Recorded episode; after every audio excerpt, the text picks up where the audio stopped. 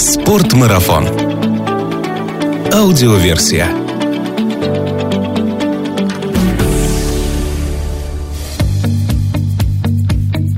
Здравствуйте, друзья! Это подкаст «Спортмарафон. Аудиоверсия» об активном отдыхе, путешествиях, снаряжении для приключений и обо всем, что с этим связано. Меня зовут Артур Ахметов, и несмотря на то, что я тщательно готовлюсь к каждому выпуску нашего подкаста, в каждой беседе я узнаю что-то новое. Если и вам полезен наш подкаст, вы знаете, что делать. Подпишитесь, расскажите друзьям и обязательно задайте вопрос по теме нашего сегодняшнего выпуска. А говорить сегодня мы будем о лыжных походах, что такое лыжный туризм и чем он отличается отличается от прогулок выходного дня и что обязательно следует предусмотреть, отправляясь в свой первый лыжный поход. У меня в гостях сегодня Сергей Савельев, мой коллега по спортмарафону, отвечающий у нас за закупки бивуачного снаряжения. Путешественник с почти 20-летним стажем, за его плечами огромный опыт пеших, водных и лыжных походов. Один из самых посещаемых лекторов нашего клуба путешественников, ну и просто улыбчивый и добрый человек, с которым всегда приятно поговорить. Привет, Сергей! Привет. Что, в общем, такое лыжный туризм?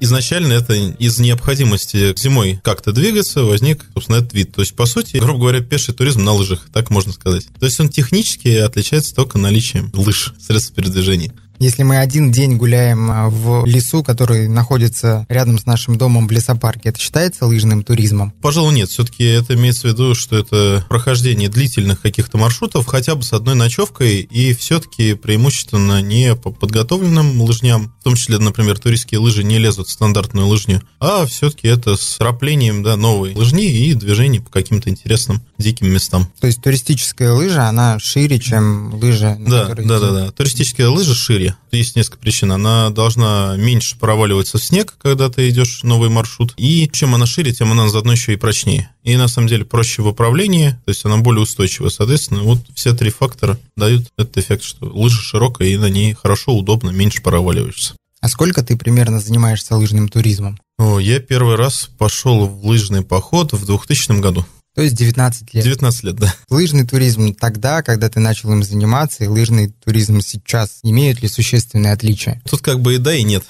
То есть, на самом деле, ну, в практике такого российского туризма, массового, лыжного, он, по сути, не очень сильно изменился. Я бы сказал, что он не изменился, наверное, даже не с 2000 года, а там с конца 90-х или с начала 90-х. То есть, все равно ходят большими командами, все равно применяются там определенные лыжи. Но сейчас есть тенденция к тому, чтобы переходить, ну, как бы к европейскому стилю, к более быстрому легкому движению, к более легкому, удобному, качественному снаряжению, но в целом, как бы вот романтика лыжного туризма и его основа, вот как это всегда делалось в турклубах, она примерно та же, что и там 19 лет назад. А когда вообще начал зарождаться лыжный туризм в России? Нет какой-то такой даты, что там, не знаю, первый лыжный турклуб открылся или еще что-то, но вот рассвет лыжного туризма, ну и как любого вообще туризма массового, он пришелся на 70-е, 80-е годы. Тогда, с одной стороны, существовала сеть приютов и турклубов мощных, которые водили людей по маршрутам, то есть это была всесоюзная сеть. С другой стороны, было много энтузиастов, у людей было объективно больше свободного времени, были длинные отпуска, был энтузиазм, не было снаряжения, зато народ все делал сам, и вот на этой романтике это все и держалось. Ну, еще, наверное, географические условия нашей страны повлияли. Страна большая, снега много. Да, страна большая, снега много, и очень много еще, например, районов, в которые невозможно практически ходить летом и суперкомфортно ходить зимой. То есть, например, любое болото практически оно замерзает и становится проходимым зимой. То же самое, ну, это, грубо говоря, как с зимниками. Ты упомянул про легкоходный современный туризм. Откуда это веяние приходит к нам? Оно, с одной стороны, у нас была как бы своя культура облегчения снаряжения, и она в основном базировалась на использовании самоделок. Ну, этим всегда традиционно занимались там люди, которые заканчивали инженерные вузы. У них была богатая фантазия, там они умели действительно делать снаряжение. Самое главное, были доступны материалы. Грубо говоря, там палатка сшита из тормозного парашюта истребителя. Это прям классика, и до сих пор есть эти палатки. И даже более того, это считается таким вот типа стандартом для палатки зима. Или, например, например, использование какого-нибудь титана, самоварных там всяких печек, которые могли делать люди там на производстве после смены. Вот, это был такой наш, ну и до сих пор остается нашим путем развития. А западный вариант, там все-таки, ну, наверное, в том числе за счет числа занимающихся вообще лыжами обычными, было доступно снаряжение фабрично произведенное. Ну, как бы это было частью бизнеса, поэтому спортивное снаряжение там на Западе развивалось быстрее. Ну и, соответственно, потом потихоньку эта снаряга к нам попадала. Сначала это были какие-то вот крепления там фирмы Ротофелла. Мне мне, например, папа вообще любое крепление с закрывающейся передней скобой, в принципе, все называл РТФЛ. Он не знал о существовании этой фирмы, но вот в его детстве там, да, любой крепеж так назывался. А сейчас снаряжение очень сильно изменилось за последние там, да даже 10 лет. И реально можно с большим комфортом ходить с легкой снарягой, не использовать печку. Соответственно, можно ходить малыми группами, появились легкие вот растущие палатки, которые удобно ставятся. Ну, там много чего поменялось, что позволяет уже даже в лыжный поход раньше там меньше 120-литрового рюкзака никто не ходил. Сейчас там можно ходить 60-70-литровым рюкзаком на там 5-6 дней автономки. Ну, то есть это удобно. Означает ли это, что и вес, с которым идет в поход лыжный турист, тоже уменьшился в два раза? Близко к этому, да. То есть я точно знаю, что самый тяжелый рюкзак в моей жизни, который я носил, был в лыжном походе в моем девятом классе. Вот, это было больше тридцатки. По-моему, 31 или 32 килограмма. Ты был тогда молодой, неопытный и, главное, выносливый. Нет, самое главное, что я нес палатку зима, сшитую из авизента, и она была 17-местная. Она адски обмерзала. Вот. Соответственно, ее фактический вес увеличивался вдвое. Вот. У меня был 120-литровый рюкзак, в него помещался, собственно, этот тент, он встал туда тубусом. Я помню, что я мог туда сбоку, как бы в основное отделение, пропихнуть двухлитровую бутылку гречки, и осталось место там для носок, спальника там и посуды. Вот и все, вот все 120 литров. Что несли остальные участники? 16 человек твоего похода, если у вас была с собой 17-местная палатка. Да? Ну, соответственно, это печка, это отдельно тент на эту палатку. Мы этот тент клеили из полиэтилена. Это был такой тоже исторический момент, когда мы вместе с классным руководителем покупали полиэтилен, делали большую выкройку из треугольников, и эти треугольники были длиной там по 3 метра. Мы это клеили в спортзале в школе, там мутюгом через старую газету. Даже такая была романтика. Сейчас так тоже делают, но все-таки это потихоньку уходит.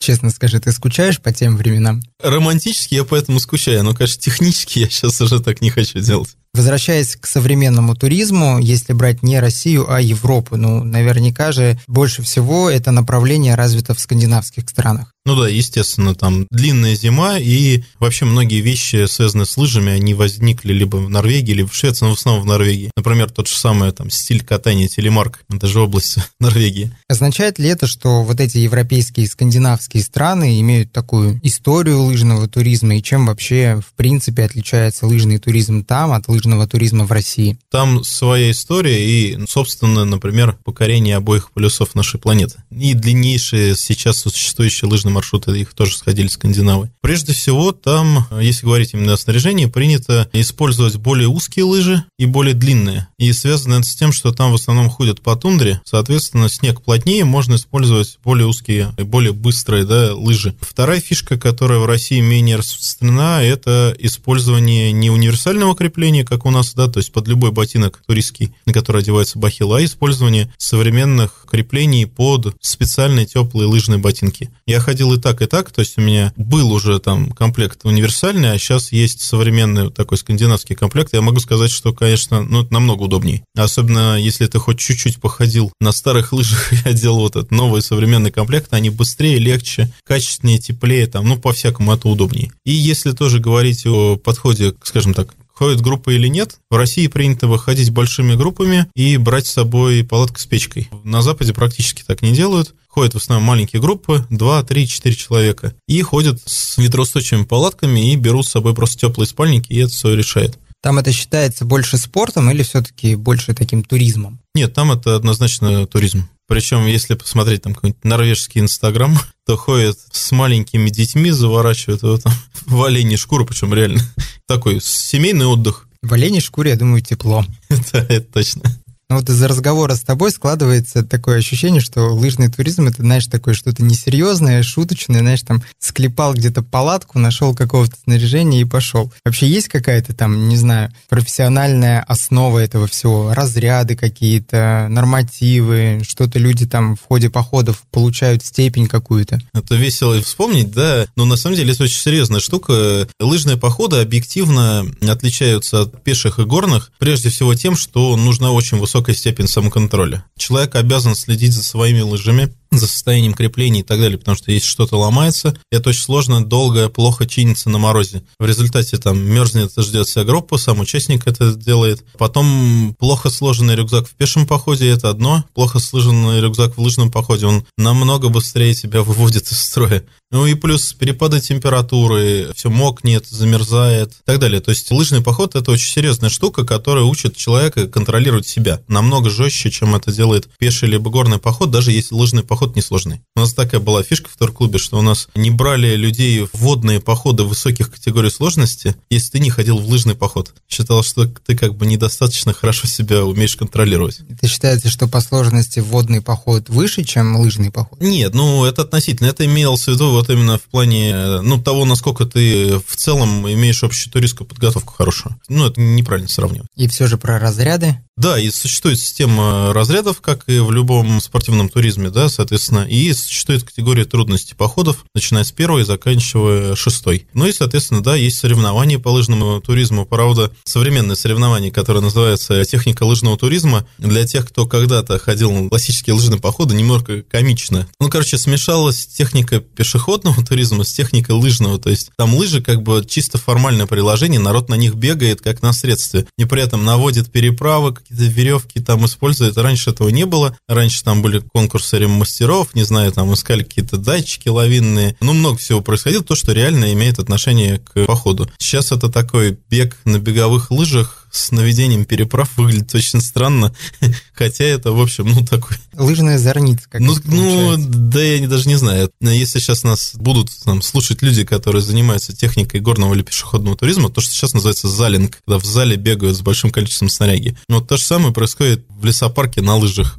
По мне это очень странно. Если люди, которые имеют отношение к лыжному туризму, напишут нам, что они об этом думают в комментариях, мы обязательно почитаем, нам будет интересно. Одной из отличительных черт, что отличает лыжный туризм от обычных прогулок на беговых лыжах в лесу, ты сказал, что это всегда да, автономность и ночевка. И да. прокладывается новый маршрут. Да. Вот, собственно, про маршруты. Они действительно всегда новые или все-таки там в определенном месте есть определенные маршруты, о которых известно и стремиться к которым можно пройти? Есть, конечно, классические маршруты, существующие лыжные. Часть из них даже маркирована. В каждом регионе есть свои какие-то локальные маршруты, которые ходятся либо на выходные, либо ходятся как тренировочные походы для новичков. Ну, то есть, например, в Подмосковье это длинные лыжни. Не знаю, там от станции Березки до станции Морозки или от Калистова до станции Морозки. Ну, это там множество, это вот просто две моих любимых. И можно ее идти как тренировочный лыжный марафон, что ли, длинный, идти его за один день, да, рано утром выходить, поздно вечером возвращаться. Либо можно его идти не спеша, с обедом и с ночевкой в середине. Делают и так, и так. Существуют ли у людей, которые занимаются лыжным туризмом, какие-то сложившиеся челленджи, как, например, покорить 14 восьмитысячников у альпинистов? В российской практике, наверное, все-таки нет такого, что вот все мечтают, условно, сходить там траверс там, полярного Урала или что-нибудь такое. В мировой практике, да, есть там большие соревнования, собирающие много народу. Аляска Wilderness Classic, есть такое соревнование в США проходит. Это длиннющий лыжный маршрут, почти 350, по-моему, последний раз был километров, где существует только начальная точка и конечная. Все, больше нет ни контрольных пунктов, ничего, и люди максимально быстро в автономном режиме пытаются это пройти. Либо, например, очень популярное соревнование, сейчас оно проходит в Норвегии, называется Amundsen Race. Тот маршрут, которым Амундсен тренировался к походу на полюс. Это через плато Хардангер-Виды. Он 130-километровый с контрольным временем в 2,5 дня. Приходилось ли тебе участвовать в таких соревнованиях? Нет, я лично сам в таких вот в длинных не участвовал. Я участвовал, ну, в классических туристских соревнованиях, в юношеских и в детских. Ну, я водил группы, ходил в спортивные маршруты, но в соревнованиях уже не участвовал, именно в лыжных. Тогда рассказывай, с чего начать человеку, который решил первый раз в своей жизни пойти в лыжный поход? Во-первых, надо задуматься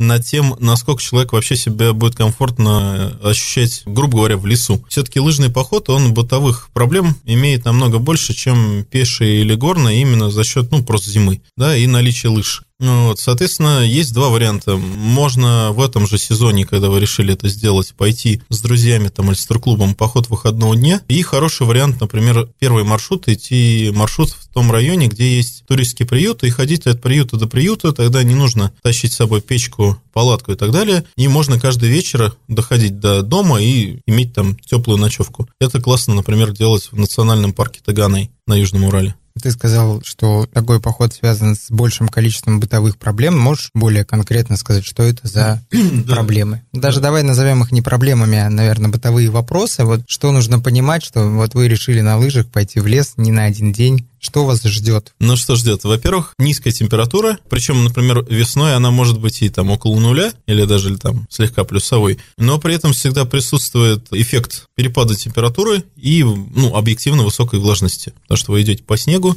соответственно, самые неприятные эффекты всегда возникают не в сильный мороз, а именно при перепадах через ноль. То есть, когда ты с утра идешь там по раскисшей лыжне, у тебя там мокнут ботинки, штаны, там, ну, все мокнет, короче.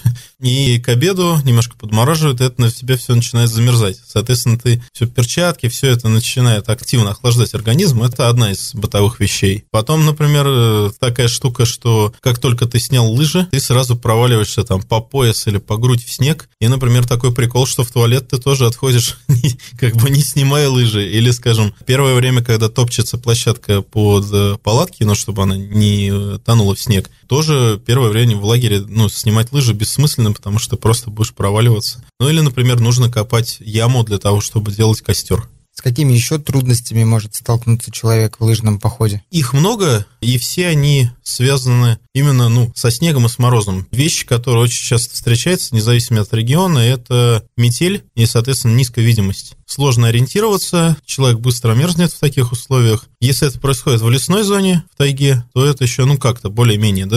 А если это происходит в тундре или еще круче в арктической пустыне, то, соответственно, метель намного сильнее, видимость там падает там до метра. В таких таких условиях очень важно, чтобы человек понимал, что он делает, чтобы он умел ориентироваться, чтобы группа не разбивалась, иначе это, ну, может привести к очень печальным последствиям. Мы все-таки говорим про группу, значит, в группе должен быть руководитель, который в эти сложные погодные условия должен принять правильное решение. Ну, естественно. А правильным решением что будет? Продолжать двигаться к цели или все-таки остановиться во время метели? Ну, зависит от условий. Потому что если ты, например, находишься на объективно опасном участке, ну, то есть вылез на перевал, там очень сильная метель. Попытка там ставить лагерь приведет к тому, что всю ночь там будет полоскать ветром, там, ну и так далее. То есть уже имеет смысл, например, спуститься. Или этот участок лавина опасный, на нем тоже нельзя задерживаться. То есть это все-таки зависит от условий. Но часто, да, приходится ставить лагерь прямо, где тебя застал метель. Мы в том году, например, так сделали на приполярном Урале. Как раз мы чуть-чуть спустились с перевала, и там скорость ветра была такая, что ходить я не мог. Там, ну, никто из участников не мог ходить, могли только на коленках передвигаться выше 30 метров в секунду. И, соответственно, еще одна опасность тоже – это лавины. Естественно, зимой больше снега.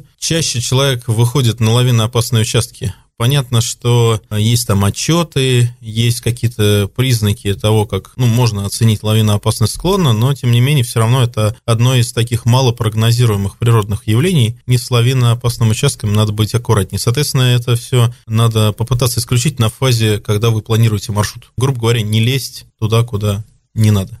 Слушай, ну вот мы говорили про лыжный туризм с тобой, и я представлял себе, что это все-таки такая равнинная история, а здесь мы уже с тобой забрались в горы, и тут у нас лавинная опасность. Тогда такой вопрос к тебе, чем лыжный туризм отличается от скитура, например? Если перевести слово скитур, дословно это лыжный поход. Вот я тебя и спрашиваю. В российской практике скитуром называют две вещи. Во-первых, это комплект снаряжения специфический, который для этого используется, да, то есть это пластиковые горнолыжные ботинки с большим ходом там ноги и специальный крепеж, который позволяет отрывать пятку во время движения. И все-таки скитур в России в основном это, скажем так, подъем до какой-то точки с целью красивого спуска. Вот именно это обычно называется скитуром. А лыжный поход это именно целью является, скажем так, пройти маршрут, уйти подальше от цивилизации, да, общение с природой там. То есть это вот именно линейное какое-то движение, и как раз красивый спортивный спуск там либо не нужен, либо невозможно вообще. Скажи, что из снаряжения чаще всего забывают, когда идут в лыжный поход? Как вся там туристская классика, забывают там спички, соль, туалетную бумагу. А из лыжных таких вещей очень часто забывают запасные перчатки. А если поход короткий, в поход выходного дня, часто люди забывают вообще, что нужно с собой брать ремнабор. Это заканчивается всякими веселыми там и не очень приключениями, когда ты не можешь бросить лыжи и идешь пешком до станции, потому что у тебя сломался крепеж.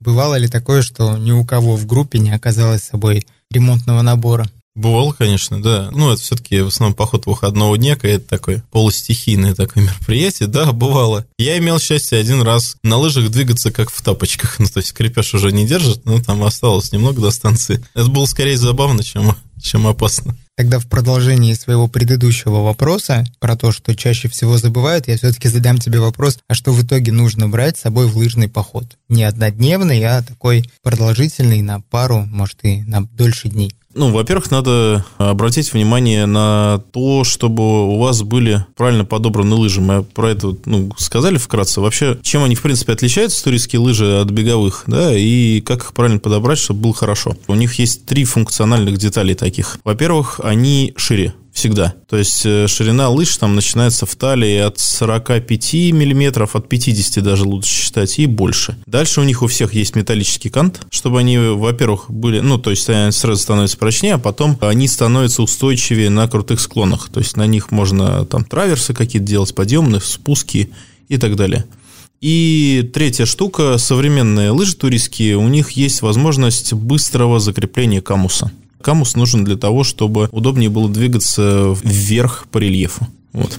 Может быть, есть какие-то распространенные модели лыж конкретные? По сути, туристических лыж в мире не так много. Их всего делает, ну, может быть, там 5-6 фирм реально. Потому что еще часто то, что в каталогах называется туристическими лыжами, это имеется в виду лыжи для спокойных прогулок длительных. Они как бы для походов не предназначены. Вот. А настоящие лыжи, которые вот имеют по-английски название там backcountry или Nordic backcountry, они, ну, их немного. Самые популярные в России это вот Fisher S-Bound 112 и 98 это, соответственно, ширина в Мыске, в самой широкой части. В этом году вот появятся на российском рынке крутые норвежские лыжи, они пишутся латиницей Asnes, а читается Osnes, и это лыжи самые именитые в плане полярных экспедиций. Чуть ли не там 80% полярных экспедиций ходят на этих лыжах. Вот на них впервые сходили на северный, о, да, на оба полюса впервые сходили. Ну и там куча всего, у них тоже широкий модельный ряд. Самая известная модель называется Амутсон, собственно, в честь норвежского исследователя. А вторая по популярности называется Нансен.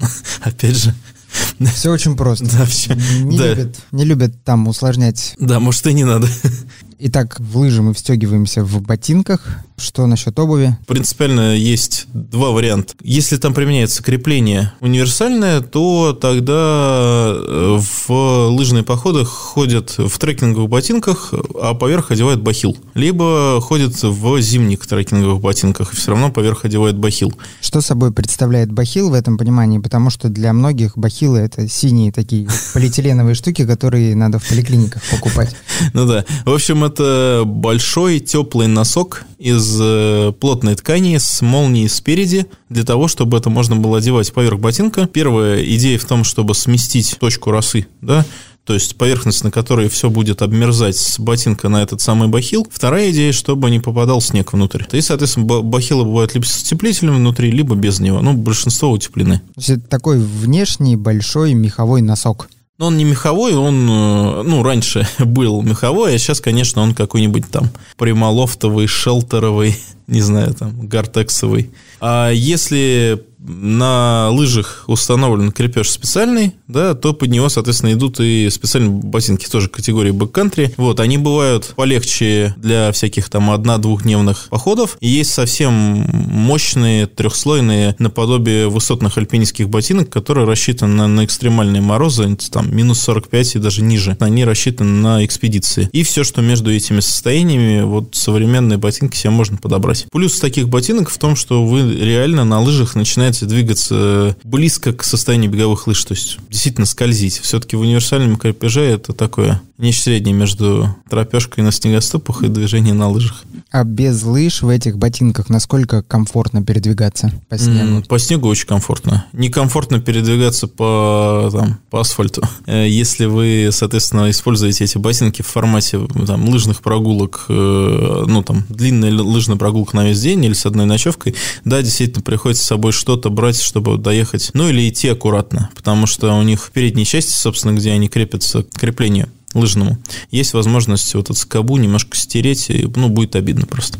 Как работает система трех слоев э, в одежде, вот если мы говорим про лыжные походы? В общем-то, так же, как и везде, прежде всего зимой важно не потеть сильно, потому что как только вы вспотели, пот тут же конденсируется, да, и вот эта влага вся излишняя, ее очень сложно удалить, когда низкие температуры. Соответственно, важно, как ни странно, в движении не перегреваться. Поэтому имеет смысл зимой, например, в качестве второго слоя использовать э, софтшелл, э, который, с одной стороны, очень круто дышит, с другой стороны, очень хорошо защищает от ветра. Какой-нибудь винстопер, например, или там его аналоги. И часто бывает, что также в лыжных походах яркое солнце, но при этом холодно. В движении в целом тебе вот пока ты идешь, тебе тепло. И вот э, сочетание там трамбелья, а поверх него софтшелл дает возможность ходить там, не знаю, минус 20. А как только остановился, накидывать либо мембрану, либо вообще сразу накидывать пуховку. Становится совсем хорошо. То есть мы берем с собой одежду по теории трех слоев, и да. в рюкзаке у нас обязательно должно быть что-то теплое. Да, пуховка, либо теплые самосбросы штаны, либо пуховые шорты сейчас очень популярная штука, она пришла к нам из скитура, вообще говоря, из соревновательного такого ски-альпинизма. Очень удобно, можно не снимая лыжи, одеть на себя вот эти самые шорты, бедра, попа перестают мерзнуть, и плюс, э, если вы, ну, вы, скорее всего, либо в бахилах, либо у вас высокий лыжный ботинок, до колена вам нет смысла дополнительно цепляться, шорты получается вдвое легче штанов. Из твоего опыта э, нижний слой, да, все-таки физическая нагрузка в течение всего дня, а поход происходит в условиях зимы, успевает ли высохнуть, надо ли с собой брать дополнительный нижний слой, ну, на всякий случай.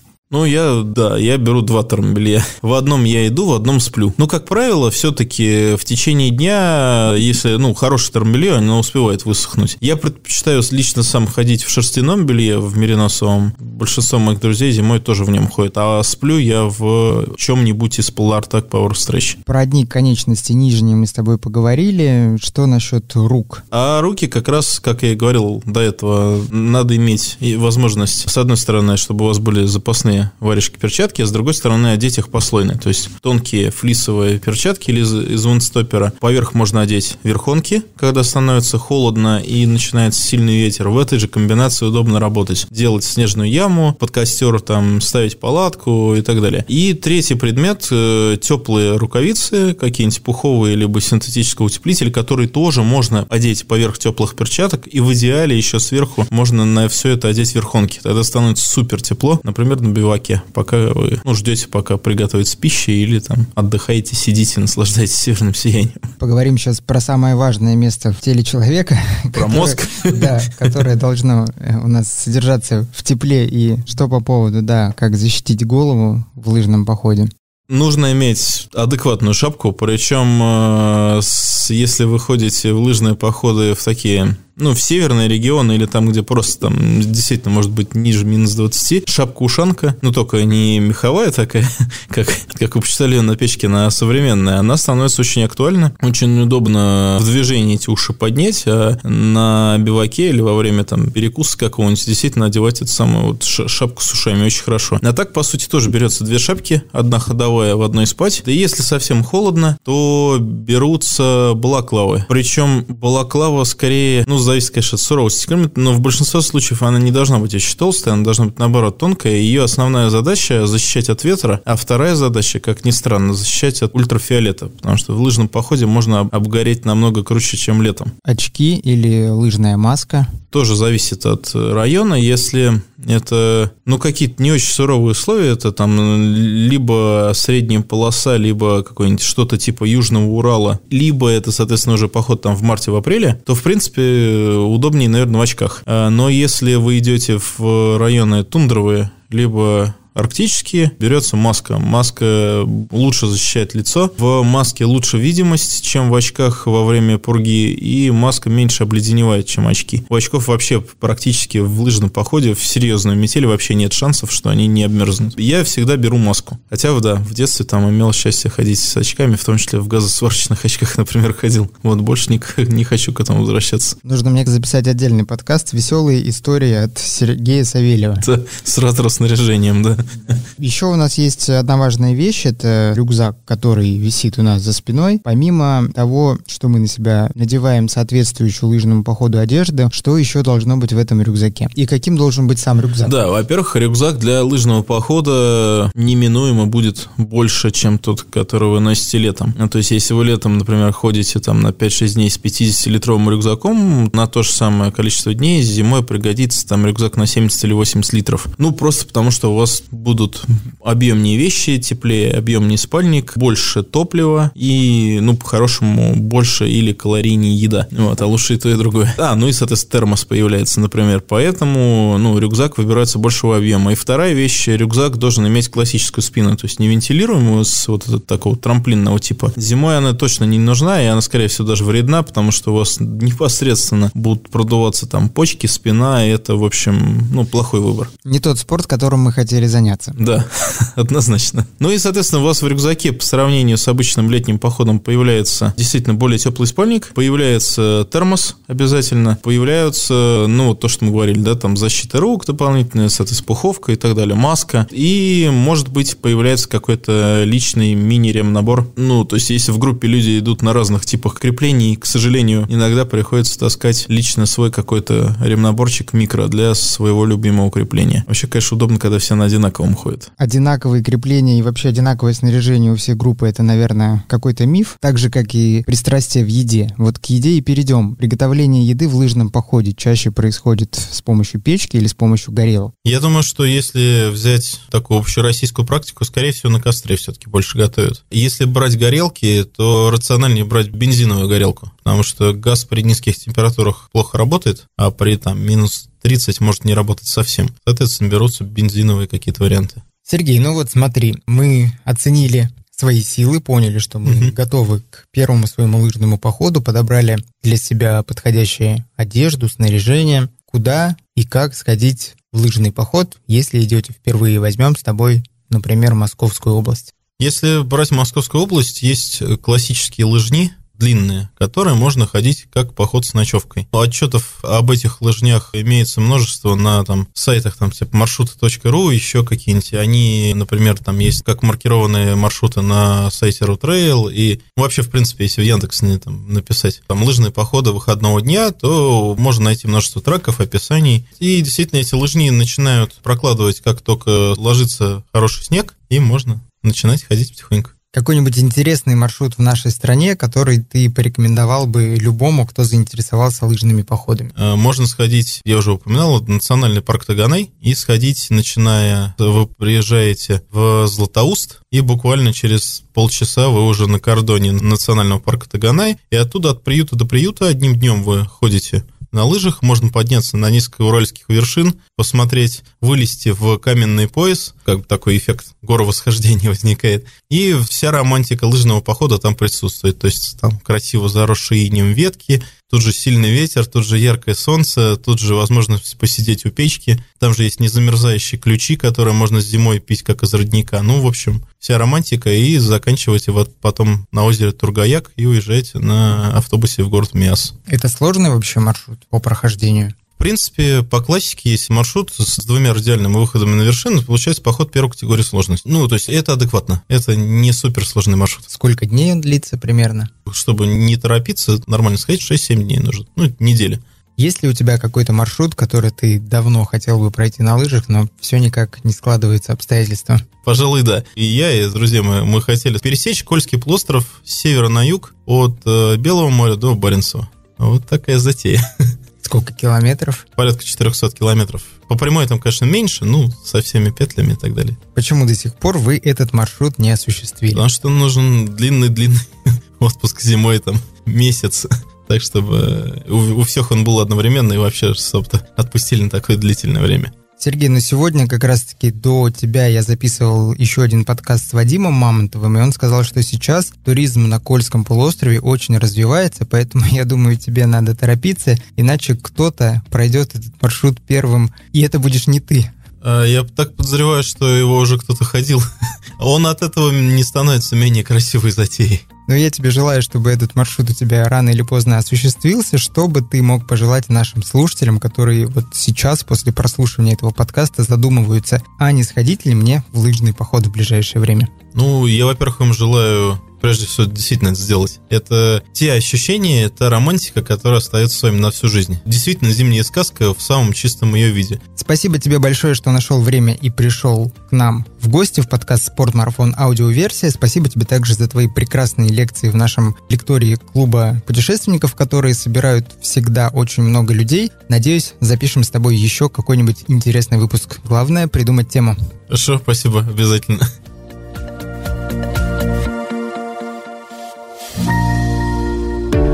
Спортмарафон. Аудиоверсия.